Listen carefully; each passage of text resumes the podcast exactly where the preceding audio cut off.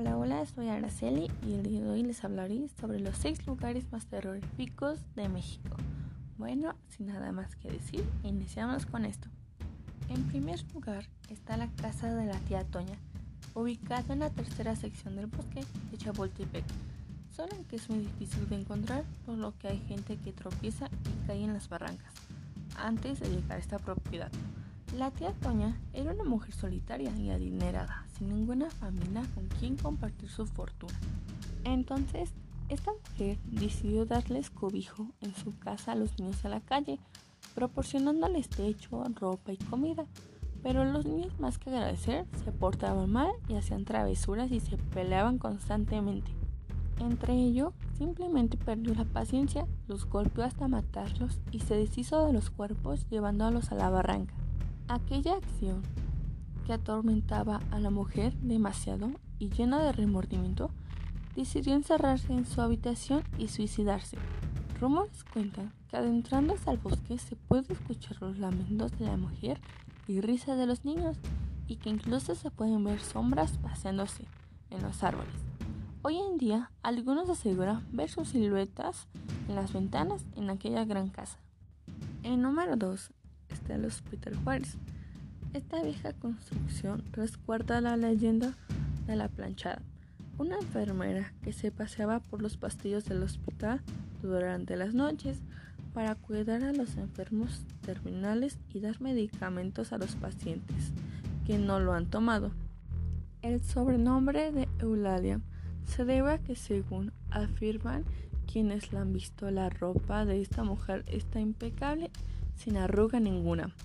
Eulalia era una enfermera de este hospital que se enamoró y cuando parecía que le correspondían sus sentimientos a este hombre, él la abandonó por otra mujer. Eulalia cayó en una profunda depresión, tan grande el dolor que enfermó y poco después murió. En el hospital desde entonces se dedica a cuidar a los pacientes y les da un pequeño golpe en la cabeza a las enfermeras que se quedan dormidas para así despertarles y que sigan cuidando a los enfermos. Y en posición número 3 está el Hotel California, ubicado en el pueblo de Todos los Santos, en Baja California Sur. Este hotel fue fundado por el inmigrante chino Antonio el 5 de febrero de 1950 y desde entonces ya contaba con 16 habitaciones, Muchos conocieron esta leyenda por la famosa canción de Ídolos, con el nombre del hotel. La leyenda cuenta que un hombre viajó a todos los santos para hospedarse y una misteriosa mujer lo invitó al bar para tomarse una copa.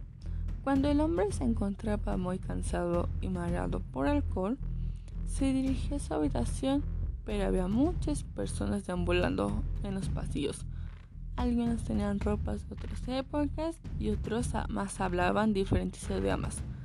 Justo a las 12 de la noche, el hotel comenzó a transformarse sitio de fiestas en donde las personas parecían divertirse entre ellas. El hombre se asombró y comenzó a criticar con un hombre de avanzada edad, el cual le dijo que esto pasaba desde que él llegó al hotel en 1960.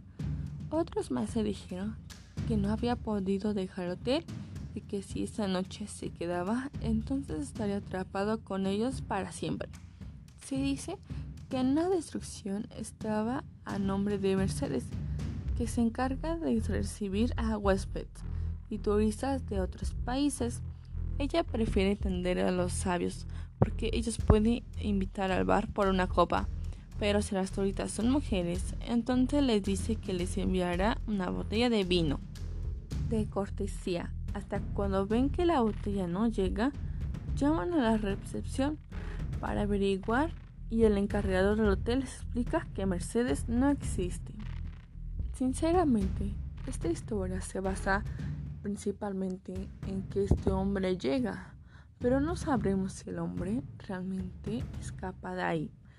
Esto hace que como que tengamos una convulsión dentro de nosotros y es muy asombroso la parte cómo las mujeres llegan ahí y de cortesía que les enviaron la botella de vino y no les llega. Es como una parte como de que, órale, te quedas pensando, ¿no? En el lugar número 4 está la Isla de las Muñecas. Sinceramente, esta es un lugar muy conocido en México, que hasta hoy en día los abuelitos la cuentan. Bueno, originalmente esta propiedad es de don Juan Julián Santana. Está repleta de muñecas colgadas de árboles y construcciones cubiertas de telarañas e insectos. El lugar fue nombrado durante la década de 1950, cuando el propietario comenzó a colgarlas como protección contra malos espíritus. Santa Ana era vecino del barrio de la Asunción, donde acostumbraba a acudir a beber, después de haber vendido sus hortalizas hasta que, debió a sus pensiones, comenzó a pedicar siendo expulsado del sector.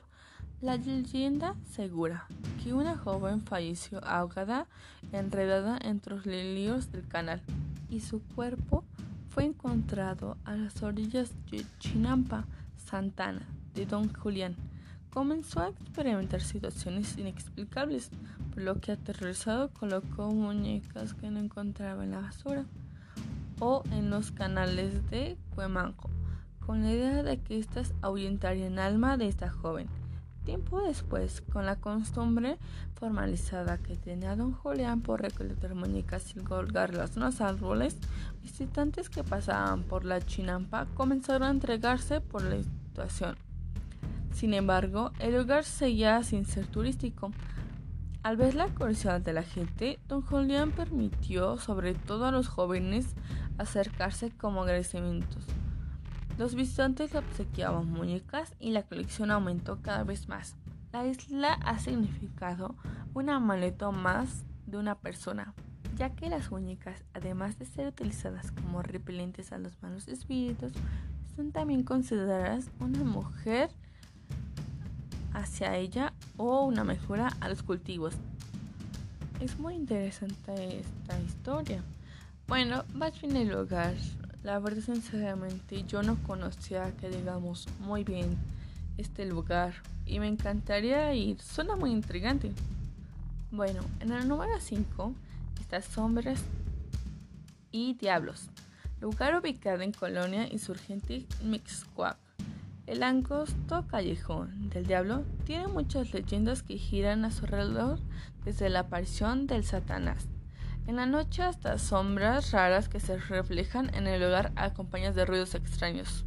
La historia dice que cuenta que un hombre escéptico ante los rumores un buen día se animó a caminar por ahí. No llevaba ni la mitad del calle con recorrido cuando vio una sombra detrás de un árbol, pero eso no lo tuvo y continuó su camino. Más adelante, la sombra se le acercó y el hombre vio un ser que se ría históricamente, horrorizado. Salió corriendo hasta el final callejón. Su camino apresurado por llegar al final, sintió que el piso por el camino que iba se iba hundiendo y lo iba atrapando poco a poco, impidiéndole llegar a la salida del callejón.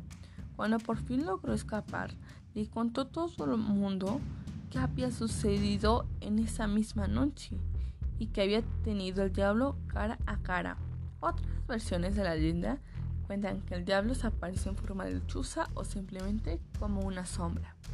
La verdad sí me quedé muy asombrada con esa bueno, con este lugar, porque imagínense y caminó bien o que un turista no sepa muy bien ese lugar y que de repente sas, siente esa presencia Hoy en día no sabremos si aún sucedan estos tipos de efectos en esta calle, pero esperemos que no. Y bueno, por último lugar está la Casa de la Hiena, en Querétaro.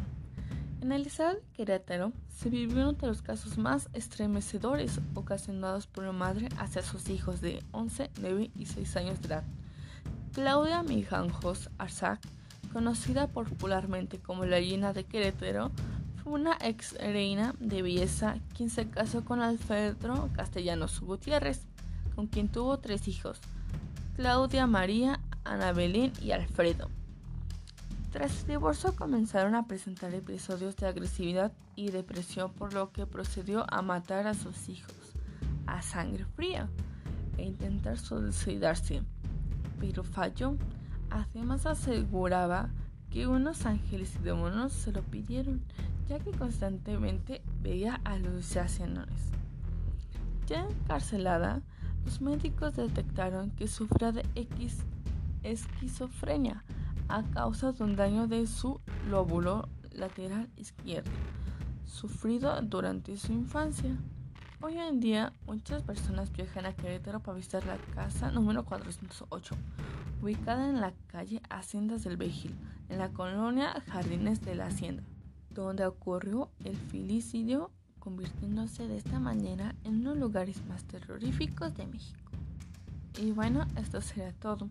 La verdad, a mí la que más me gustó y me gustaría visitar sería eh, sobre las hombres y diablos ahí en Insurgentes Mexua.